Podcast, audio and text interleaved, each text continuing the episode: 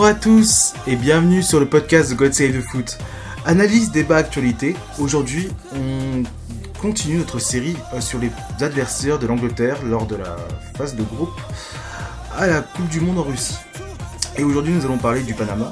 Et pour ce faire, nous avons avec nous Nicolas. Salut Nicolas. Salut.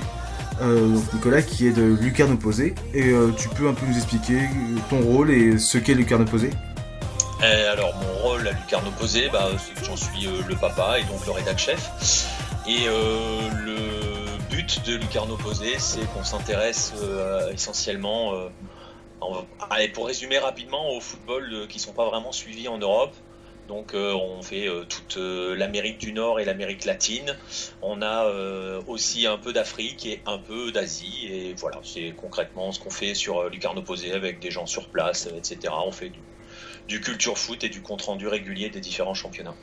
Ouais, donc en gros, c'est un peu le football extra-européen, si on, pour- on pourrait résumer ça comme ça. Euh, c'est exactement ça. Ok. Euh, bon, bah, on va pouvoir commencer à, parler du Panama. Ouais. Donc, euh, Panama, première, première participation à la Coupe du Monde de son histoire. Ouais. Bah, tu peux nous parler un peu du, de leur parcours aux éliminatoires et expliquer comment ça se déroule dans cette zone Amérique du Nord, Caraïbes. Alors dans cette zone, euh, donc Amérique du Nord, Caraïbes, tu l'as dit, c'est-à-dire qu'on part du Canada et on va jusqu'aux portes, euh, mais vraiment aux portes hein, de l'Amérique du Sud. euh, voilà, puisque Panama, hein, on sait, on sait tous, tous que ça, ça, ça fait le lien euh, direct avec le Sud. Donc ça, ça couvre une zone euh, assez étendue, avec des, euh, des sensibilités aussi footballistiques très différentes, hein, puisque on peut vraiment, il y a vraiment une différence entre l'Amérique du Nord, Nord, Canada, euh, États-Unis, et euh, plus on descend, forcément, on se latinise et on est très proche des ambiances euh, sud-américaines.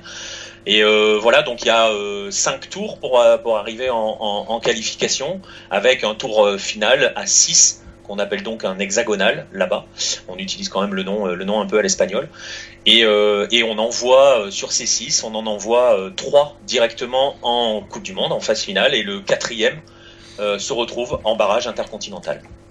Ok, et donc euh, le Panama dans, dans, tout ça, dans tout ça?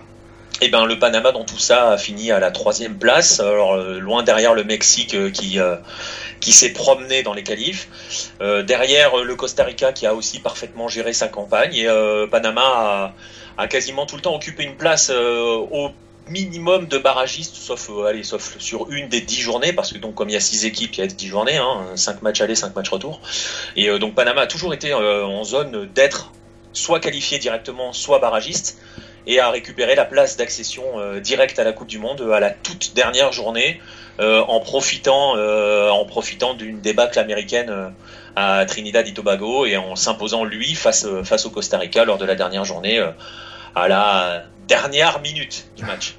Euh, oui, d'ailleurs, si je, j'ai- j'avais bien saisi, en fait, c'est euh, un total euh, changement par rapport à il y a 4 ans, où il y a une Ah oui. élimination qui a été cruelle, et tu peux un peu nous en parler? Ah, l'élimination a été d'une violence inouïe pour, pour les cœurs panaméens. Panama était tout simplement qualifié pour la Coupe du Monde brésilienne à la 89e, 90e minute. Euh, et pour donner une idée, hein, ils éliminaient le Mexique à ce moment-là. Euh, sauf que ce jour-là, ils, jouaient chez eux, hein, ils menaient face aux États-Unis qui eux étaient déjà qualifiés. Et il s'est passé euh, ce qui s'est passé, c'est-à-dire que les Américains ont marqué une première fois euh, dans les arrêts de jeu, ce qui a euh, virtuellement éliminé Panama de la course à la, à la, à la Coupe du Monde avant d'en- et les États-Unis ont mis un deuxième but derrière. Donc concrètement, euh, les États-Unis ont éliminé Panama à la 91e minute du dernier match de la phase euh, de qualification pour le Brésil et ont donc qualifié le Mexique, leur meilleur ennemi, à la dernière journée, à la dernière seconde. Donc ça a été, euh, ouais, ça a été ultra cruel pour pour les Canaleros, le surnom de, de Panama. Ok, donc, et psychologiquement, du coup, il n'y a eu aucune, aucune séquelle? Il a fallu l'encaisser. Oui. Quand même. Euh, faut, voilà, c'est compliqué. Donc euh, le sélectionneur de l'époque était euh, quelqu'un qu'on connaît bien en France, hein, Julio César Deli Valdés, parce qu'il a joué, il a joué au PSG. Euh, il a fallu encaisser. Donc Deli Valdés est parti. Il y a eu un nouveau sélectionneur qui est arrivé, mais ça on en reparlera après, j'imagine. Et euh, donc il a fallu l'encaisser et ensuite euh, repartir, euh, repartir vers l'avant. Et euh, ils ont, euh, ils ont montré euh, une vraie capacité à, à rebondir et à s'appuyer sur ce. J'ai presque envie de dire s'appuyer sur ça pour avancer. Ok. tu peux un peu nous parler maintenant de, de l'effectif ouais. Panama, qui, enfin, pour un Européen, européen, européen centré, comme comme moi par exemple, je connais aucun joueur. Parce que si je me trompe pas, encore une fois, il n'y a aucun joueur qui joue dans le top 5 européen.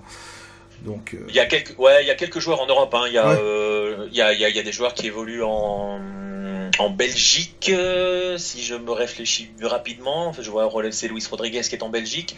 Hmm. Euh, on a des joueurs qui évoluent en. On doit en avoir un en Slovaquie, on doit en avoir un en Espagne. Et euh, c'est à peu près tout. Ah non, Jaime Penedo, il doit être en Roumanie maintenant. Il était passé par, par les États-Unis. On a beaucoup de joueurs qui jouent en MLS. Euh, qui est vraiment euh, voilà l'une des l'une des destinations euh, de, de, la plupart de ces joueurs et quelques joueurs. On le disait, hein, Panama c'est la transition entre le nord et le sud et on a quand même pas mal de joueurs qui évoluent plus au sud, donc en Amérique du Sud, que ça soit en Colombie, au Chili, au Pérou. donc voilà, c'est ça. Il y a une pour dire les choses simplement, il y a très peu de joueurs qui jouent au pays. Il y en a que 3, il me semble, euh, je réfléchis rapidement, ouais, 3 qui, euh, qui est dans les 23 qui vont en Russie, il n'y en a que 3 qui évoluent au pays. Ouais, donc c'est pour le coup, c'est tout le contraire de l'Angleterre, qui a tous ces joueurs qui évoluent en, Angleterre. Oui, mais c'est pas c'est pas les mêmes capacités de retenir les joueurs, hein, le championnat de Panama et, la première ligue. Euh, maintenant, si tu veux, on peut même parler un peu du sélectionneur parce que c'est quelqu'un d'assez atypique, c'est ça?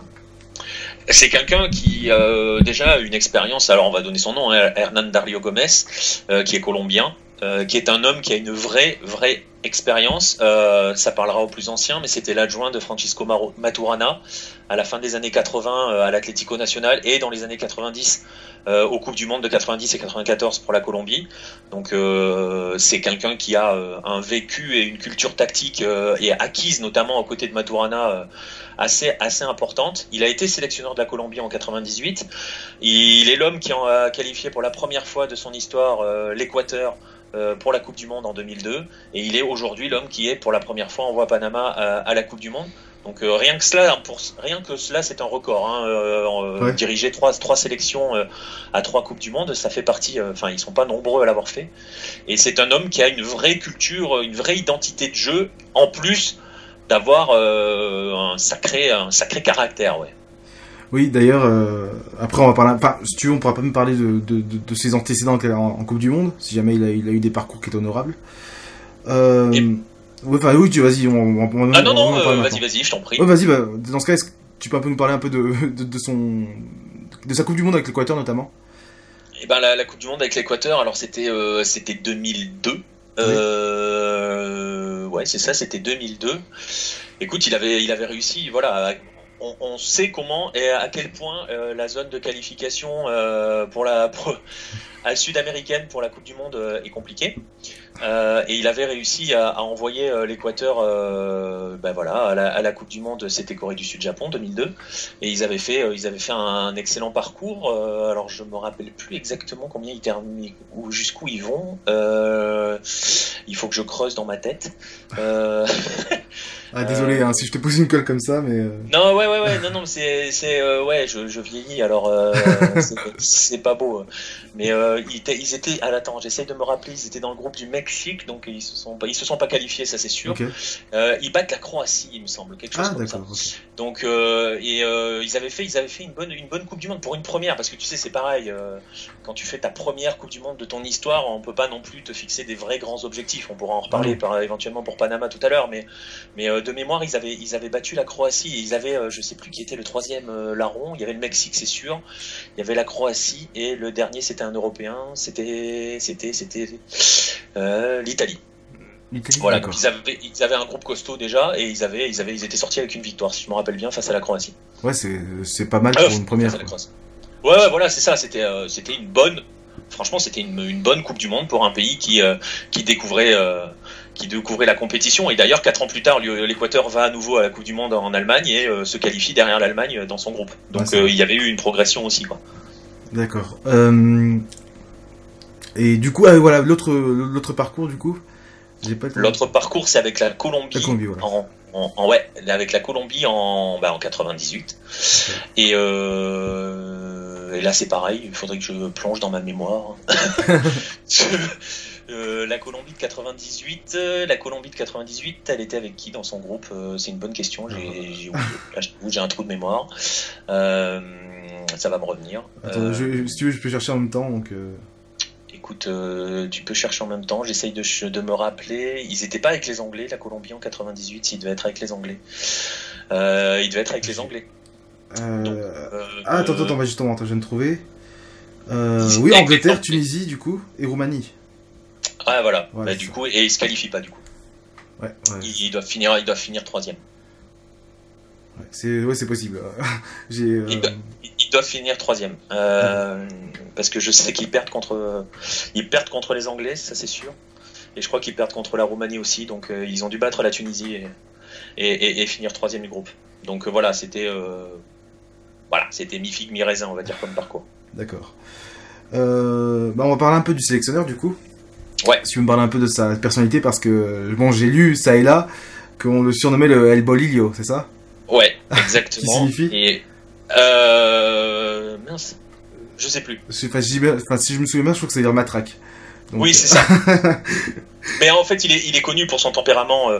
Alors, il y a eu, euh, là par exemple, il y a, il y a un film qui est sorti sur, le, sur le, la qualification de Panama, euh, qui s'appelle Minute 87 parce que forcément ils ont marqué à la 87e.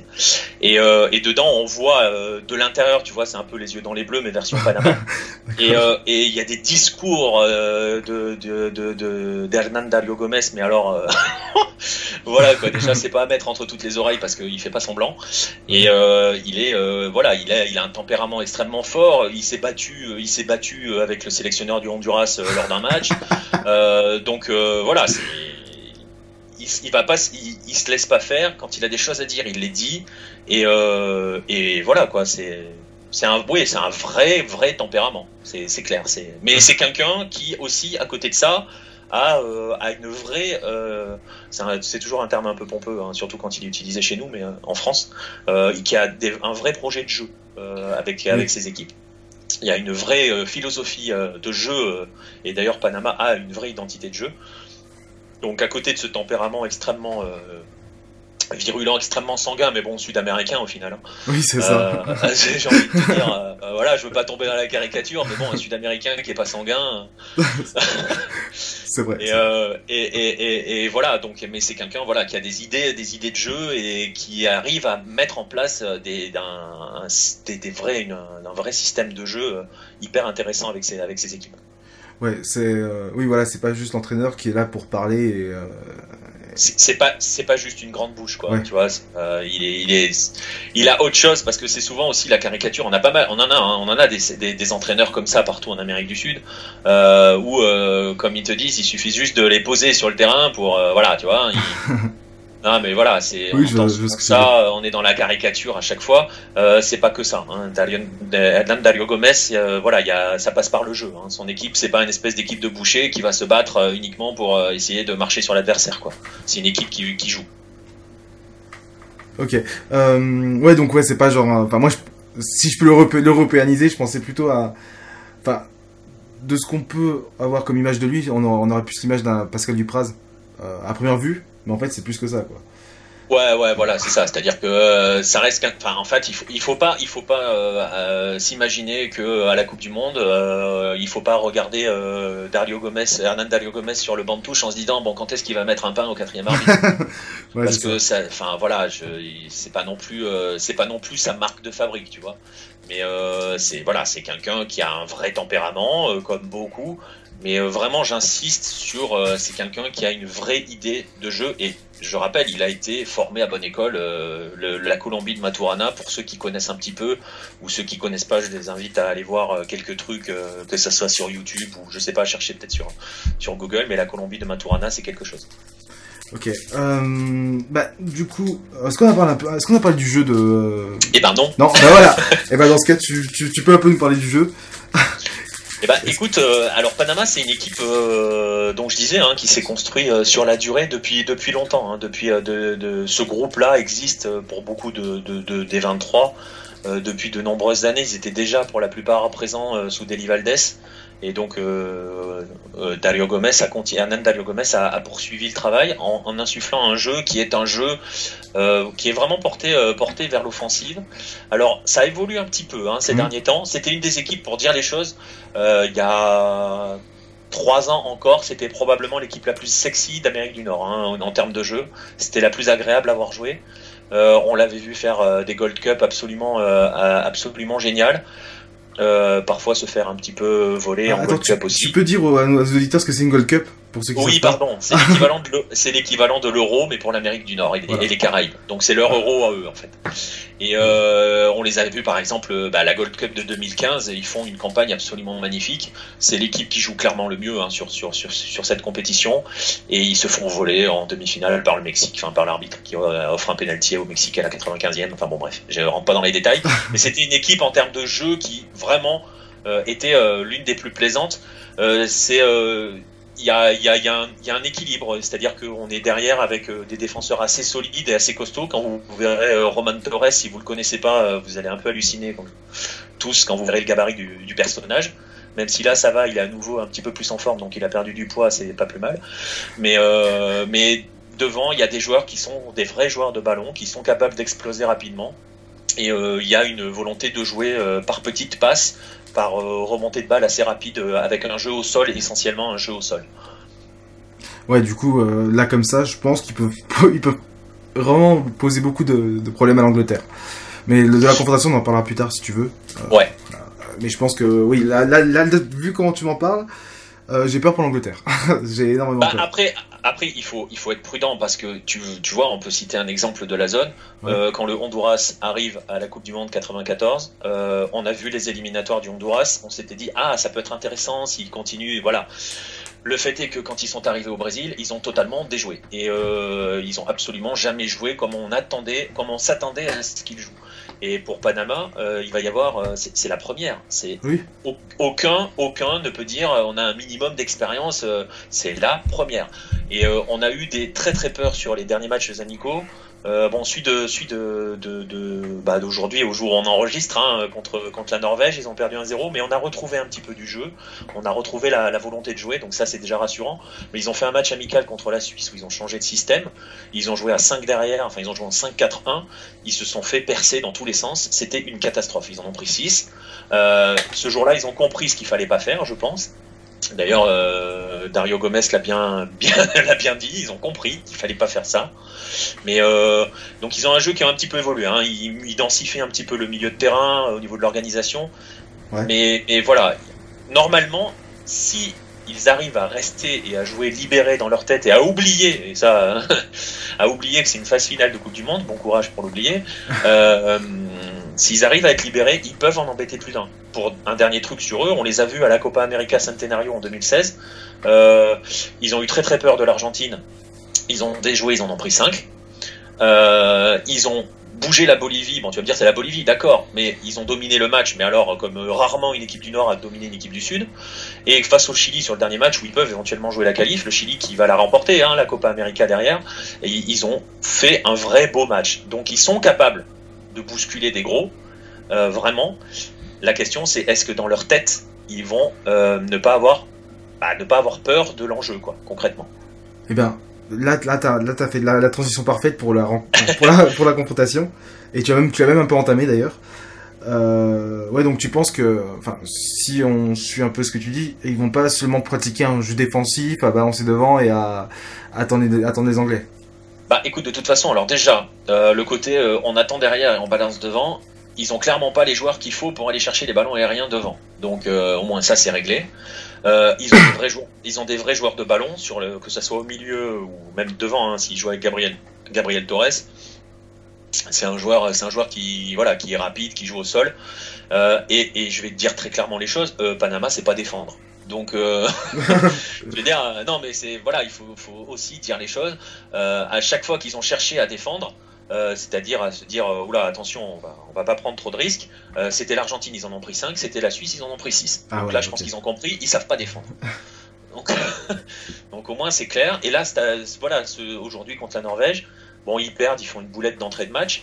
Mais ils ont fait, voilà, ils ont eu beaucoup de, ils ont eu des occasions, ils ont, ils ont montré que par le jeu ils pouvaient s'en sortir. D'ailleurs, ils ont beaucoup insisté là-dessus à la fin du match, et ça peut leur faire du bien. Maintenant, euh, si je me rappelle bien, ils vont jouer l'Angleterre au deuxième match, ouais.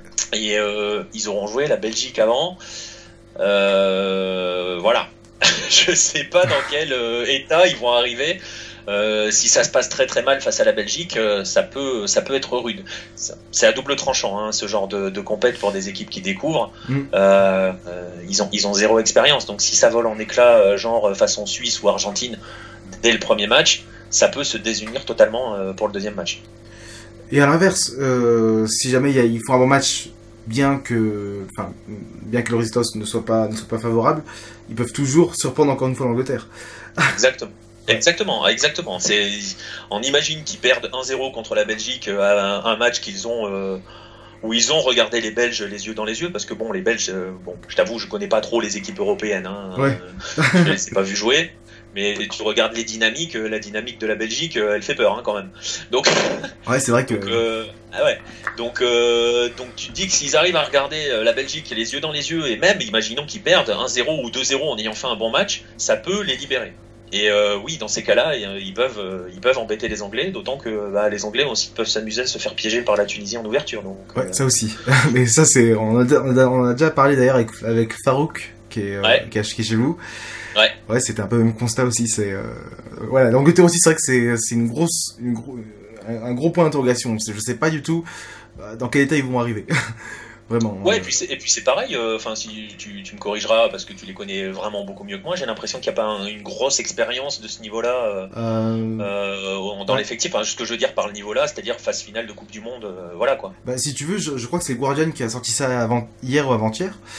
L'Angleterre, c'est l'équipe qui a le, qui a le, comment dire, qui a, qui a l'effectif le moins expérimenté, expérimenté, je veux dire, par nombre de, enfin, comment je peux dire ça? En gros, c'est l'effectif le, le, moins, le, moins, le moins expérimenté parce qu'en fait, ils ont le, le nombre de, de, sélections par joueur le plus faible de, de, de, la Coupe du Monde de cette édition. Donc, euh, c'est ouais, vrai que donc, ça, donc c'est, c'est là aussi euh, un petit peu à double tranchant parce que Bah. tu vois, à, contra- à contrario, autant Panama n'a aucune expérience de ce niveau-là, de ce qu'est une Coupe du Monde, mais ce groupe-là a vécu plusieurs Gold Cup ensemble, a joué une Copa América euh, plutôt satisfaisante dans l'ensemble, euh, mis à part le match face à l'Argentine. Mais bon, qui n'a pas pris une tôle dans sa vie face à l'Argentine C'est vrai, c'est vrai. Et euh, enfin, l'Argentine, euh, bon, bref, c'est un autre débat, mais, mais voilà, tu vois, et il y a, y a un vrai. Un, il y a un vrai groupe qui existe, qui se connaît par cœur depuis plusieurs années, et forcément, ça peut aussi aider à, à vivre ce genre d'expérience plus facilement. Ouais. Euh, bon alors, on va, on va parler tactique ensuite, euh, parce que là on a un peu, on a un peu, on a un peu parlé de, du comportement, etc. Euh, pour le coup, l'Angleterre, même s'ils sont expérimentés, déjà à l'Euro 2016, c'était l'équipe la, la moins, la, voilà, la moins âgée au niveau de, de, de moyenne d'âge. Et mine de rien, il y a quand même pas mal de joueurs qui étaient à l'Euro 2016 qui sont actuellement à la Coupe du Monde 2018 et qui ont un peu appris de leurs erreurs. Je pense, euh, bah, je pense à Harry Kane. Euh, je sais pas si t'as un peu suivi l'Euro, mais euh, j'ai une question. Euh, qui, qui est le, le, le- le buteur en, pour le, Panama? Le but, enfin le. Alors ça va, se jouer soit, ça va se jouer soit entre Blas Pérez, qui est la légende, mais à 37 ans, on Ouais. devrait moins le voir. Il y a Luis Terrada aussi, mais c'est 36 ans. Donc tu vois, vraiment le vrai danger au niveau des buteurs, c'est Gabriel Torres, qui en plus sort d'une belle saison au Chili, Bah. D'une belle début de saison. Une question. début de saison, pardon. Et- et- Imagine si Gabriel Ti- Torres tirait les, co- les, les, les corners, tu, tu dirais quoi? Euh, après, très honnêtement, le jeu de tête est pas son. Oui, ok. Bon, ok, c'est vrai que c'est alors ça, c'est un mauvais exemple alors. Mais je veux dire, Mais- je, je pensais plus. Parce qu'en fait, si tu veux, Harry Kane, euh, il fait un peu plus 1m80 et c'est lui qui tirait les corners pour la lors de l'Euro. Non, non, mais après, je suis d'accord avec toi. Un, un Ouais. avant-centre qui tire un corner, c'est une hérésie. hein. Voilà, on est d'accord. Mais enfin, Ouais, ouais. Mais voilà, donc je pense que. Vas-y, vas-y, je te laisse parler. Non, non, mais c'est ça. De dire, euh, c'est un avant-centre, il est, il est dans la, dans la zone, euh, dans la surface. Point. Oui, c'est ça. Voilà, c'est ça. Il y a, aucun débat. Et euh, je pense que déjà donc c'est plus c'est plus, c'est plus le même, le même sélectionneur. Je pense que tu as entendu parler un peu de, de qui a eu des, des pépins avec euh, avec la justice en gros. Non? Oui, Ah, oui, voilà. oui, oui, j'avais entendu parler Voilà, de ça. en gros, voilà, et on, on a eu, euh, pas dire la, pas, la chance entre guillemets, mais euh, c'est plutôt le, les circonstances qui ont fait ça, d'avoir Southgate qui s'est, bah, qui a pointé le bout de son nez, qui tenait, qui, qui était en sélection des, sélectionneur des U21, et mine de rien, voilà, en fait, il y, a un gros avantage euh, par rapport au fait que Southgate soit, soit là. Donc à l'origine, il devait juste prendre intérim et attendre qu'un nouvel, qu'un nouveau sélectionneur prenne, reprenne la main. Et ce qui est bien, c'est que quand un, un sélectionneur qui, a, bah, qui avait les espoirs et qui a vu ces, tous ces joueurs-là, tous les bah, Harry Kane, je pense à Dele Alli, je pense à, à, Lingard, je pense à, enfin voilà, il y a une ribambelle de joueurs qui étaient là en espoir. Euh, bah, mine de rien, il les connaît déjà. Ouais. Et euh, après, je vais parler de la, tactique ensuite. Et euh, tu vois vraiment, euh, je vais pas dire qu'ils sont conquérants, que voilà, parce, que pendant les éliminatoires là, ça a été pas mal de fois assez poussif et assez bah, pas très très beau à voir quand même les matchs. Et ce que je veux dire, c'est que mine de rien, voilà, ils sont ils sont conscients de, de leur malédiction depuis 50 ans. Et je pense que ils vont éviter de, de, de prendre le, Panama de haut comme ils l'ont fait face à l'Islande il y a deux ans, quoi. Ouais, mais ça, ça par contre, oui, ça, ça, je pense que je pense que le match de l'Islande euh, qui a fait des dégâts à ce moment-là va leur faire beaucoup de bien euh, pour cette Coupe du Monde. Ah, et euh, bah après, après, je, je sais pas si, je sais que les Anglais ont souvent eu la réputation d'être, bah, d'être un petit peu trop sur d'eux, ouais. hein, trop sûr de leur force. Euh, donc euh, maintenant, est-ce qu'ils vont euh, arriver en... Je sais pas. Je, t'avoue, j'espère pour eux que non, parce que sinon, bah, c'est des illusions assurées. Hein. Bah, moi, j'ai l'impression qu'il faut ça une fois, une fois par génération pour qu'ils comprennent qu'ils sont pas les meilleurs. Je pense à, si tu veux, à la Coupe, de, la coupe du Monde de 2014, du coup. C'était au match Angleterre-Uruguay. Ouais. Je te rappelle je, me souviens avant le match. il y avait, bon souvenir. Il y avait eu. oui, pour toi c'est un bon souvenir, mais pour moi c'était un autre, souvenir. C'était un souvenir un peu moins reluisant, on va dire ça comme ça. Et euh, si tu veux, euh, avant ça, tout le monde disait bon, on va, on va gagner, on va gagner face à l'Uruguay, on va se qualifier pour le pour le huitième quoi. Alors que euh, je veux dire, rien n'était acquis. En face, c'est l'Uruguay quoi. C'est pas une c'est pas une équipe de, de peintres quoi. Je, veux dire, c'était ça allait de soi. Et ce qui est dingue, c'est qu'à chaque fois, il y a cette génération. Donc là, pour le coup, entre 2014 et 2016, il y a eu une grande épuration quand même. Et euh, mine de rien, voilà, je pense qu'il faut à chaque fois, à chaque génération, il faut qu'il y, y, ait un match où ils se, se prennent une claque et ils se disent ouais, on n'est pas les meilleurs. Mais bon. J'espère que bah, ce match-là, c'est l'Islande. Ouais, vas-y. Ouais, après, pour eux, ils n'arrivent pas avec un. Enfin, je sais pas comment ça en parle. Euh, là, tu, tu pourras me le dire. Euh, localement, hein, en Angleterre, comment ils, les médias voient, abordent la Coupe du Monde mais de l'extérieur, euh, je ne vois personne faire de l'Angleterre, ne serait-ce qu'un outsider. Donc, euh. Euh, donc ça peut être bien pour eux aussi d'arriver caché. Oui, voilà, bah c'est exactement ça. Et en fait, si tu veux, en Angleterre, c'est pas forcément le sportif qui est mis en avant, même si on en parle un peu quand même. D'ailleurs, comme je te dis, on parlera un peu tactique un peu plus tard. C'est plutôt bah, les relations diplomatiques entre la Russie et l'Angleterre qui prennent, qui, comment dire, quand je peux dire ça, qui prennent les headlines. Qui occupe l'actualité. Voilà, qui occupe l'actualité. Je pense que tu as entendu parler un peu d'actualité de, récente entre, les, entre les deux. Oui, oui, oui, oui. J'ai vu que c'était un petit peu chaud. voilà. donc ouais, donc c'est plus ça. Puis euh, je, après voilà, je, je pense que ça c'est un secret. On, personne n'en saura, enfin le public n'en saura, saura pas grand chose. Mais je pense que la sélection va être un peu euh, entourée de, comment dire, je peux dire ça, d'un scénario à la James Bond surtout je sais pas comment dire ça, mais en fait, je pense que en Russie, il va y avoir une ribambelle aussi de d'espions du, MI6 ou des trucs comme ça. Hein. C'est euh, et je pense que c'est plus ça qui occupe les Anglais que, que les sportifs pour l'instant. C'est-à-dire qu'en gros, ils vont être, euh, ils vont être, euh, enfin, comment dirais-je, pas mis en isolation, mais pas loin, en isolement, pardon, mais, mais pas loin. La sélection va être en, vraie coquille il y, a fortement, il y, a fortement moyen parce que il y a pas mal de voilà, comme je te dis, voilà, les Anglais et les Russes ils s'aiment pas trop. Euh, et c'est vrai que j'ai peur que l'Angleterre voilà prenne des, précautions pour pas que les voilà que, que des, des, agents russes s'immiscent dans les dans les affaires etc. Ah, c'est compliqué parce que du coup euh, ça va donner euh, ça va donner un climat assez particulier ah, oui, une sélection bah, très jeune quand même. Si tu veux bon alors il y a une actualité qui était plutôt récente c'est juste avant un Arsenal CSK Moscou il y a eu un un ancien agent du FSB, donc du, d'un service secret russe, qui a été empoisonné à Londres avec sa fille. Ouais, Skripal. Skripal, voilà, Sergei Skripal. Et euh, les Anglais en fait dénoncent les Russes. Ouais, ouais, Voilà, et, euh, et, en gros, depuis ça, les. Enfin, même le, secrétaire du, du, Foreign Office, donc le ministre, le ministre des Affaires étrangères, enfin l'équivalent de ça en France, en Angleterre, euh, a même dit que l'Angleterre ne pourrait pas aller au mondial, quoi. Parce qu'ils seraient pas en sécurité.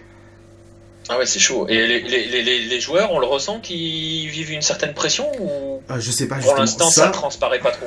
Ouais, ça, ça transparaît pas encore.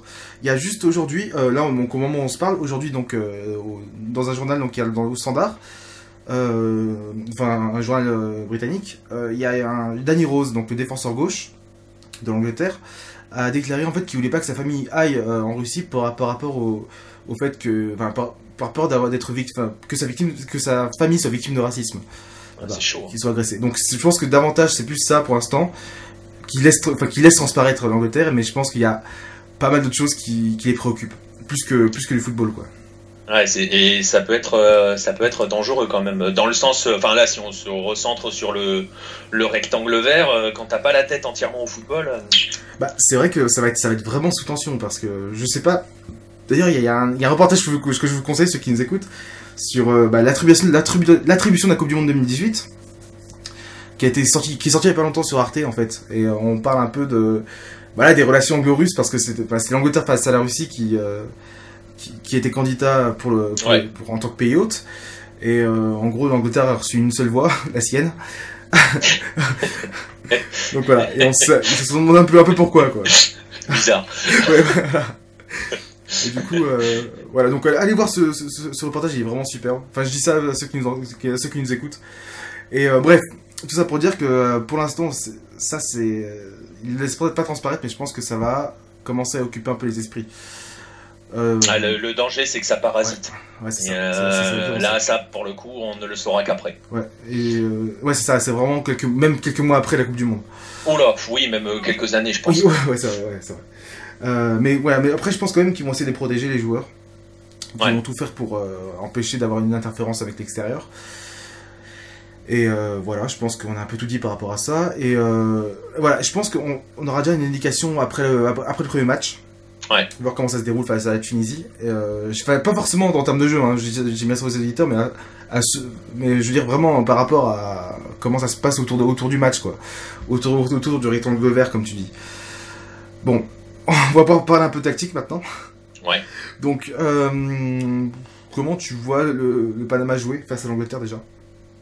Écoute, si je me base sur ce qui est le système qu'ils euh, ont euh, mis en place sur les 2-3 derniers matchs amicaux, à savoir contre surtout contre l'Irlande du Nord et là ce soir, hein, alors enfin au jour où on enregistre, face à la Norvège, on va partir sur du sur du 4-1-4-1. Euh, qui évolue rapidement. Hein. Ça tourne très vite au 4-3-3 parce que les, deux hommes de couloir vont, se porter assez vite vers l'avant. Donc l'idée, euh, l'idée, c'est vraiment d'occuper, euh, d'occuper les espaces, d'occuper la largeur et de sortir assez rapidement. J'insiste au sol. et donc d'exploser assez rapidement en contre. C'est une équipe qui forcément va jouer en contre, hein, que ce soit face à la Belgique ou face à l'Angleterre.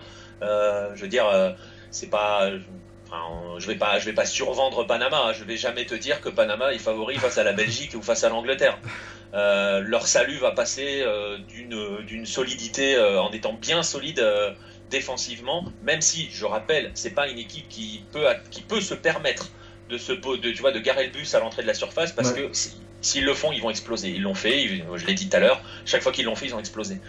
Mais par contre, voilà, perturber l'adversaire en jouant, beaucoup au sol et en sortant très très vite. Ils ont les joueurs hein, pour aller vite, pour jouer au sol. Ils ont des joueurs extrêmement techniques, euh, extrêmement euh, rapides aussi. Donc euh, j'attends vraiment d'eux, tactiquement, qu'ils jouent ben, comme on a l'habitude de les voir jouer, avec ce jeu fait de de petits triangles, de passes. Euh, je parlais de l'école Maturana euh, quand on parlait d'Alnan Dario Gomez. C'est vraiment ça. C'est ce qu'on, tu vois, la Colombie des années 90, c'était le toqué. Et c'est vraiment, il y a vraiment cet esprit-là qui est encore présent dans, cette équipe de, Panama. On n'est pas sur la même dimension parce qu'évidemment, ils n'ont pas Carlos Valderrama en meneur de jeu. Hein. Euh, voilà, c'est pareil. Ils font, mais ils ont des joueurs euh, je peux donner des noms, hein, mais euh, je sais pas si ça parlera beaucoup aux auditeurs. mais euh, non, mais voilà, mais des joueurs comme Alberto Quintero, Armando Cooper, Parcenas ou Hannibal Godoy sont des joueurs intéressants balle au pied. donc voilà, c'est il faut qu'ils jouent sur ces qualités-là. Mais je rappelle, enfin voilà, tout va dépendre de ce qui se sera passé, surtout au premier match. D'accord. alors moi maintenant j'ai un peu parlé d'Angleterre. Niveau tactique, en fait, c'est. euh, en fait, Southgate, euh, donc le sélectionneur, n'est pas un sélectionneur qui a une tactique qui est, qui est prédéfinie. Et euh, ce qu'il a de. Il a, il a fait un truc qui est remarquable euh, ces, derniers matchs là, c'est qu'en fait il s'inspire de ce qu'il voit en première ligue, comme tous ces joueurs, enfin comme tous ces joueurs sont en première ligue, et se dit voilà je vais voir un peu ce que, bah, ce qu'il y a de mieux en première ligue et le reproduire en, en sélection. Et du coup, euh, ce qui a marché ces deux dernières années, c'est de la défense à 3. Ouais. Donc euh, ça va partir sur une défense à 3, soit un 3-5-2, soit un 3-4 un 3-4-3. Et euh, l'avantage avec ces joueurs, c'est que euh, ils ont euh, la capacité en fait de jouer à plusieurs postes. Quand je dis plusieurs postes, c'est vraiment que ils ont des postes de prédilection. Enfin, ils ont deux, au moins deux. Il y a pas mal qui ont deux postes de prédilection quoi. Je pense l'exemple c'est Eric Dyer, je sais pas si tu connais. Euh, Je vois, je vois qui voilà, c'est. tu vois qui c'est. voilà, si tu veux, euh, sa, sa spécificité par exemple, c'est que lui, c'est un défenseur droit de métier qui a été, euh, qui a été, comment dire, oh, il- on, on a eu besoin de lui en défense centrale et ensuite on a eu besoin de lui en, déf- en milieu en, dé- en, en 6 et qui maintenant devient un peu plus un 8. Et euh, ce qui est génial, c'est que dans, chacun des, tro- des, des trois, rôles ennemis qu'il a eu, bah, il, sait, il sait plus et euh, il a montré qu'il était performant. Euh, Il y a plusieurs joueurs comme ça qui sont capables de jouer à plusieurs postes. Et l'avantage de l'Angleterre, c'est que si jamais le dispositif ne marche pas, ils pourront toujours passer à une défense à, à, à 4 et à, à ca- carrément changer de système. Parce que euh, le défenseur, en fait, dans les, dans les trois défenseurs centraux, euh, il y aura donc euh, bon, il y aura deux, deux centraux de métier et encore un latéral droit de métier, donc Kyle Walker, qui est défenseur central maintenant. D'accord. Donc ça peut être intéressant. Et c'est une équipe qui change, qui peut donc changer de, de système en cours de match Ouais, ça. si ça fonctionne pas en fait. Elle Ouais. a une flexibilité tactique qu'elle n'avait pas forcément avant. Voilà, donc c'est un, gros avantage ça. Et euh, sachant que même, par exemple, demain, il y a, si j'ai bien suivi, euh, le jeune Trent Alexander-Arnold, donc euh, défenseur droit de Liverpool, euh, devrait jouer demain face au Costa Rica, on, parle là. Ce gamin, en fait, il est donc défenseur droit actuellement, mais de métier, c'est un, milieu axial. Et il a joué récemment avec Liverpool en milieu axial pour dépanner parce qu'ils avaient plus de, de- d'axio euh, en réserve. Donc euh, l'Angleterre peut, voilà, même si le système à, trois défenseurs ne marche pas, ils peuvent toujours euh, changer en, cours de match et, euh, et voilà, s'adapter à l'adversaire. Euh, pour parler un peu du système, enfin du style de jeu, ça va être vraiment du, bah, un peu à l'anglaise en fait. Ça va être souvent du jeu sur, les seconds ballons. Ça va, je vais pas dire que ça va balancer, mais parfois ça va balancer, parfois ça va vouloir débuter, enfin commencer les actions depuis l'arrière, de, relancer propre, de créer du jeu. Ça c'est un peu la- la- l'apport de Guardiola. Mine de rien, euh, en moins de deux ans, il a réussi à, à changer tout un royaume. Ce qui est pas mal. Voilà, c'est vrai que c'est pas mal du tout, mais beaucoup de joueurs le, le reconnaissent, y compris les joueurs qui n'y jouent pas à, à Manchester City. Donc, euh, je pense que c'est, euh, je pense que c'est un exploit de sa part quand même. Ensuite, enfin après, comme je, je- comme je disais souvent, en fait, avant Guardiola, le- le- l'Angleterre était au niveau tactique, si on pouvait comparer à l'histoire, était au Moyen Âge et ils sont passés à la Renaissance. Si tu veux, Guardiola. Voilà, donc euh, c'est pas, c'est pas encore pour moi l'histoire, l'histoire, enfin, on, on va dire on va dire que l'Espagne c'est la, la contemporaine. Tu vois encore un peu le, le schéma qui reste à faire, mais c'est c'est quand même pas mal. Ils Enfin, sont au moins sur la bonne voie. Voilà, c'est ça. Et voilà, et mine de rien, depuis, euh, bah, depuis quelques années, avec les, enfin, même depuis 3-4 ans, avec les nouveaux entraîneurs étrangers qui sont arrivés, je pense à Klopp, à Pochettino, euh, il y a une petite révolution tactique et on retrouve ça en sélection depuis quelques matchs. Même si c'est voilà, c'est un balbutiement, c'est pas euh, voilà, Southgate c'est un anglais quoi. C'est c'est pas un tacticien euh, espagnol qui, euh, qui qui va se baser sur la passe. Mais mine de rien quand même, il y a il y a un fond de jeu qui veut se baser sur la possession, sur euh, sur des passes rapides, sur un contrôle du, tempo aussi. On va tenter de, de, changer le tempo brusquement pour pouvoir prendre l'adversaire de comment dire contre-pied. Donc voilà, ça- Et c'est une équipe, euh, c'est une équipe qui aime la possession ou pas oui, trop? Ah oui, voilà. Du coup, oui, c'est une équipe qui a la possession parce qu'en gros, si tu veux, euh, Soviet l'a l'a même dit. Lui, se, lui, se, il prend exemple entre guillemets. Donc, en plus de Chelsea, donc qui joue d'un- un peu plus un, un football défensif, mais il se- s'inspire surtout de City, de Liverpool et de, de, de, de Tottenham. Euh, bon, Liverpool n'a pas trop la possession, mais euh, City et Tottenham ont vraiment la possession du ballon. Ouais. Liverpool, c'est un peu différent. Ouais. Et euh, si tu veux, c'est euh, bah, si il se base sur eux, c'est vrai qu'il va vouloir avoir la possession du ballon. Et euh, si j'ai bien compris par rapport à ce que tu as dit par rapport au Panama, qui va aussi vouloir euh, l'avoir, va y avoir un, un énorme défi au niveau physique par rapport au pressing. Ça les, ça les dérange pas, Panama, hein, de ne pas avoir la possession. vraiment, hein, c'est, on est vraiment dans l'école, dans l'école de l'efficacité. Alors il leur manque l'efficacité offensive, c'était c'était le cas hein, par exemple face à la Norvège où ils ont eu des situations mais il manquait de justesse dans certains choix. Euh, ils n'ont pas besoin de forcément, ils ont c'est pas forcément des chantres de la possession Panama, c'est une équipe qui voilà qui sort très vite. Mais là où ça va être intéressant pour les Anglais, c'est justement ce match face au Costa Rica. Alors je dis pas que le Costa Rica joue comme Panama, même s'il y a des similitudes dans le sens où euh, le Costa Rica est une équipe qui euh, qui euh, réduit les espaces. Euh, là, vous allez vous taper une défense à 5. C'est 5-4-1, hein, le Costa Rica. Voilà, il y a deux murailles. Euh, mais par contre, pareil, ça va assez vite. ça va assez vite pour et ça joue très très vite sur l'efficacité offensive. Ça joue moins au sol. Il y a moins la recherche de la petite passe courte, forcément, et du jeu préférentiel par petite passe que peut avoir Panama. Mais il y a aussi, mais il y a quand même cette, cette volonté de laisser le ballon à l'adversaire. D'accord. Désolé. euh, oui, donc, par rapport au Panama, euh, donc eux, ça les dérange pas de pas avoir le ballon. Par contre, il va y avoir euh, l'utilisation, en fait, moi, de ce que j'appelle les angles morts. Dans la défense à 3, il y a forcément un moment, en fait, entre, le, entre défense centrale droit ou gauche et le, piston, il y a forcément un moment où il y a un petit espace qui se libère là. Et toi, tu penses que le Panama, par exemple, peut facilement l'exploiter? Ouais, c'est sur c'est sur les couloirs hein, qui vont euh, qui vont euh, pouvoir éventuellement aller bloquer euh, aller bloquer aller embêter les Anglais et justement ils ont des joueurs intéressants sur les sur les côtés. Je citais Barcenas qui a fait une belle saison en D2 mexicaine et qui va arriver en en, en première enfin en D2 oui ici en D2 et qui va arriver en première division mexicaine là. Je pense aussi à, au jeune José Rodriguez qui lui joue en Espagne. ils ont d'autres joueurs hein, pour jouer dans, dans les couloirs. Ils ont des joueurs voilà je disais techniques rapides capables de faire des différences qui manque encore un peu de justesse. En même temps, euh, voilà, hein, euh, Rodriguez, il a, il a, 19 ans, hein, donc, euh, on va pas, on va pas non plus lui demander non plus d'être déjà complètement, tu vois, enfin, complètement mature. Donc il arrive, hein, le, le, gamin. Il joue pas en Espagne d'ailleurs, il joue, il joue en Belgique. C'est ah, pas lui, c'est Ismaël Diaz qui joue en Espagne. Et voilà, ils ont, ils ont des joueurs pour, pour jouer sur les côtés et embêter. Et oui, oui, ça va être, ça va être intéressant. ça va être intéressant dans les récupérations de balles de Panama de voir comment ils vont réussir à piéger les Anglais dans leur, dans leur dos en fait. Je pense que, je pense que déjà, je pense que le, meilleur moyen de contrer les Anglais, c'est les presser haut. Ça, ça va énormément les, les, déranger et les forcer à. Bon, c'est vrai que c'est un, peu caricatural de dire ça, mais à, relancer salement quoi. Ouais, ouais, bah après le souci de le souci du pressing haut, c'est qu'il faut tenir 90 minutes. Quoi. Donc euh, ils vont, ils vont. Je suis pas convaincu qu'ils partent, partent euh, tout le temps à le faire. Après c'est pareil, tu vois. Euh, je pense que Enfin, je, j'anticipe et je me, j'essaye de me mettre dans la tête d'Hernando Gomez, mais je pense par exemple qu'il va essayer de mettre un peu de taille euh, devant quand même, même s'il joue au sol. Les défenseurs anglais, euh, voilà, sais, c'est toujours l'approche quand tu joues les Anglais, on reste quand même tous euh, plus ou moins dans les caricatures, hein, que ce soit d'un côté ou de l'autre. Non, mais il faut, faut, le dire. Hein. Ah oui, t'inquiète pas. Je... Quand, quand, quand, quand, la, quand, tu joues l'Angleterre, tu te dis, il faudrait quand même que j'ai peut-être un avant-centre qui ait de la taille, quoi. Et donc, j'imagine qu'on va avoir plus Blas Pérez que Gabriel Torres, qui est plus petit, même si je, il, aurait tendance à plus perturber des grands défenseurs, tu vois. Mm. Mais tu sais que quand tu joues l'Angleterre, il va forcément y avoir une bataille aérienne à un moment ou à un autre. Ouais, c'est vrai. donc, euh...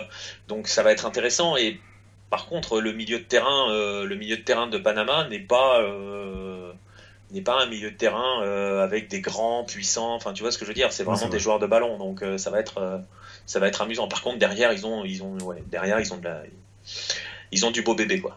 Mais ouais, et par contre, voilà, par rapport à la défense, c'est vrai que c'est facile à contrer l'Angleterre. Hein. c'est facile à les contenir. si tu veux, tu peux regarder un peu les éliminatoires, juste les scores des éliminatoires. Tu verras, il y a, il y a deux trois scores fleuves, mais il y, en a c'est des victoires qui sont à, qui sont qui sont acquises à la dernière minute. Et j'ai aussi le, moi le, en mémoire en fait le, un match en Écosse, enfin le match face à l'Écosse à Édimbourg.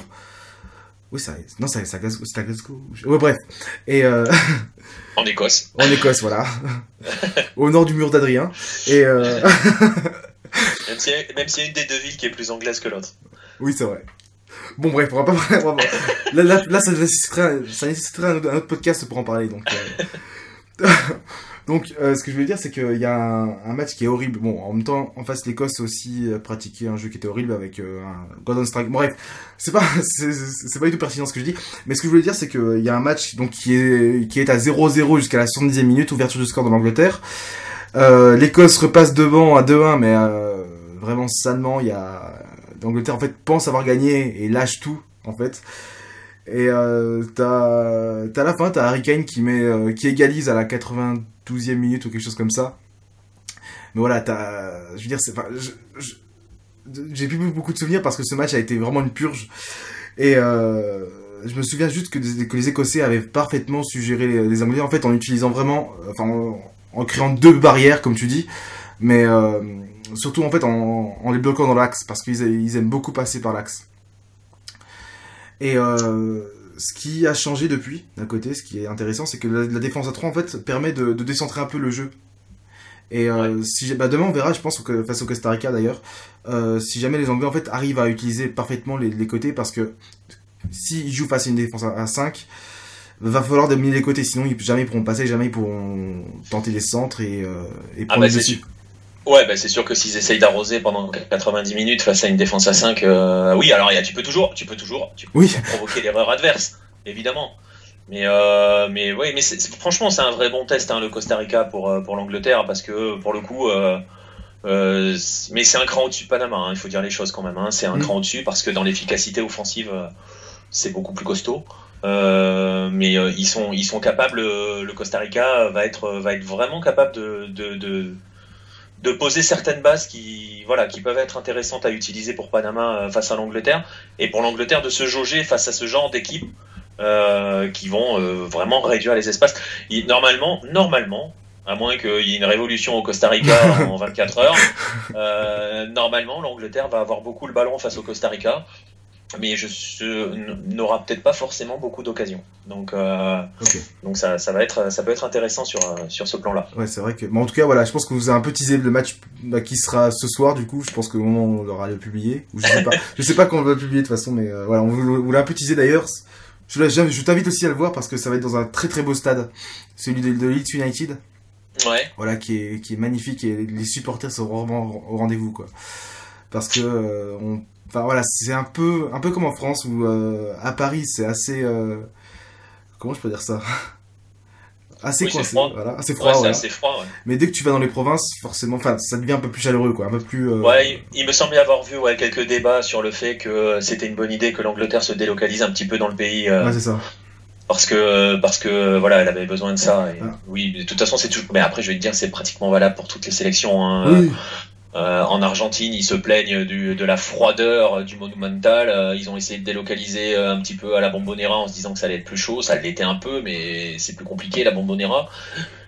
et parfois, pareil, quand ils vont ailleurs dans le pays, l'ambiance est n'est pas la même. Donc, et c'est valable pour tout le monde en fait, pour toutes les sélections. Ouais, donc. À part l'Uruguay, mais l'Uruguay, ils ont ouais. tout le temps C'est à part l'Uruguay. Ouais, c'est vrai que c'est un autre, un autre, pays. Enfin, c'est un autre univers, ouais. Ouais. Euh, ouais, mais en tout cas, voilà, je vous conseille vraiment de voir ce match, ne serait-ce que pour le public. Hein, c'est vraiment, euh, si ça vous intéresse pas, voilà. Euh, bon, je pense qu'on a un peu parlé un peu de tout ce qui était possible niveau sportif. Euh, on a plus beaucoup de temps parce qu'on a, on a déjà bien bordu sur, sur, sur, sur ce qu'on va parler. En fait, c'est un peu de, on va, en fait, tu peux nous dresser un peu une carte postale euh, du Panama, si je peux dire, si je peux m'exprimer ainsi, un peu m'expliquer euh, ce qui représente la Coupe du Monde pour le Panama, comment les gens la, suivent là-bas. Euh... C'est euh, comment te dire ça? C'est euh, on est aux portes de l'Amérique du Sud, donc forcément au niveau de la ferveur, je te laisse imaginer ce que ça peut être. Il suffit, j'invite, j'invite les auditeurs à, à aller sur YouTube écouter les sons des journalistes du match de la qualification. Euh, ça résume ah, euh, l'ampleur et le, ouais l'ampleur du résultat euh, pour pour Panama. Le, enfin voilà ce que ça peut représenter en termes de, charge émotionnelle pour pour le pays. Donc voilà, j'invite les gens à, à, regarder ce, match. C'était face au Costa Rica d'ailleurs, ils avaient gagné 2-1. Et bah, vous verrez en plus c'est rigolo parce qu'il y a un, des deux buts qui n'est jamais rentré, mais bon c'est pas grave. Et, et, et, voilà, il y a, forcément une ferveur incroyable. Euh, les, la sélection, les joueurs de la sélection sont devenus des, euh, des, des, des, des, véritables dieux hein, au pays. C'est des stars, enfin voilà, ils sont ancrés définitivement dans l'histoire, dans l'histoire du pays. on est dans des pays, tu vois, sur, on est sur l'Amérique centrale hein, concrètement. Mmh. on est dans une zone un petit peu compliquée, pour dire, pour utiliser un euphémisme on est dans une zone extrêmement violente. Il faut dire la réalité. La réalité de la société euh, est extrêmement violente. Euh, c'est valable à Panama, c'est valable au Honduras, c'est valable au Salvador. Euh, amusez-vous à regarder les classements des, des pays les plus, les plus dangereux ou au, taux de criminalité les plus élevés. tu verras que Panama arrive, arrive assez haut. c'est donc forcément le football, c'est aussi un moyen de c'est un peu caricatural, mais c'est vrai au final. C'est un moyen aussi de penser à autre chose et de vivre un moment de vraie fête. Et là, il y a un moment de vraie communion, de vraie fête. Il pardonne tout à la sélection. Le 6-0 n'a pas. Il y, a eu, il y a eu quelques critiques, hein, forcément. Tu prends 6-0 contre la Suisse, euh, forcément, ça pique. Mais voilà, les matchs d'après, tu vois, là, ils ont perdu 1-0 contre la Norvège. Euh, tu écoutes les journalistes, euh, tu écoutes tout le monde, tu écoutes les supporters. Euh, ils sont tous heureux d'avoir vu leur équipe jouer, dans le sens produire du jeu. Ils ont perdu, mais au moins ils ont joué. Ils ont montré qu'ils étaient prêts à jouer. Et concrètement, s'ils font un match nul sur les trois matchs, ils ont réussi leur Coupe du Monde. Donc tu vois, il n'y a pas de pression mise par, par la presse. J'entendais, tu vois, encore à la fin du match tout à l'heure les journalistes de la télé panaméenne, euh, parce que bon, j'ai regardé sur un stream panaméen, voilà, bref. Et, euh, et euh, le, journaliste a, interrogé plusieurs supporters et il y en a un qui disait c'est bon, moi il me faut un match nul, ça me suffit. Voilà. Ouais, c'est vrai. Que... c'est monstrueux. C'est ils sont dans une zone, faut faut dire aussi. Il y a trois places directement qualificatives, et tu es dans une zone où tu as le Mexique, les États-Unis et le Costa Rica. Donc généralement, ces trois places, elles sont prises. Ouais. Tu vois, c'est réglé. Donc, euh, et, avant, il y avait, par exemple, avant, quand il y avait qu'une place, elle était pour le Mexique. Donc, euh, sauf quand, euh, voilà, tu vois, ça donne lieu à des, voilà, et, voilà, pour Panama, c'est, enfin, je sais, sais même pas si on peut mesurer la dimension que ça prend, quoi, d'aller à la Coupe du Monde. D'ailleurs, ben, pour un peu, pour illustrer un peu cet engouement, engouement populaire, il y avait pas une vieille dame, qui, enfin, une dame plutôt âgée qui s'était évanouie sur le terrain?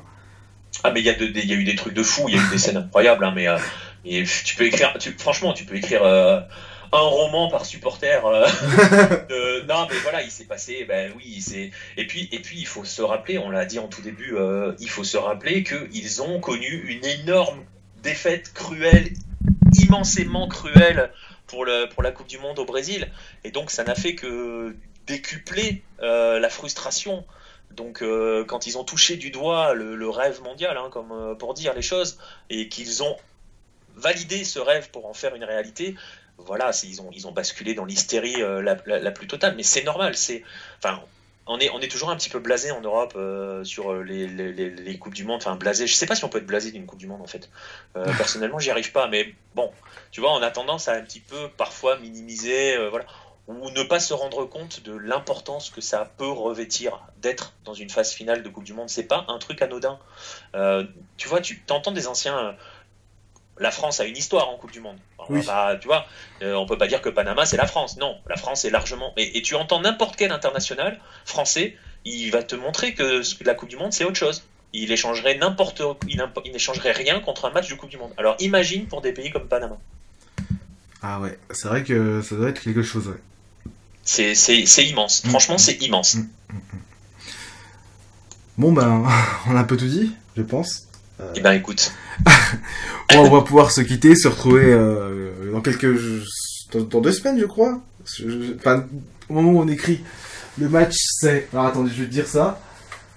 Euh, Angleterre-Panama, c'est le 24 juin. Voilà. voilà, parce que j'ai le calendrier qui est juste derrière moi, donc euh, je vais juste ajouter un ah. coup Moi, ça me demande plus d'efforts. Hein. Il est pas sous mes yeux. Bon, ah, bien joué.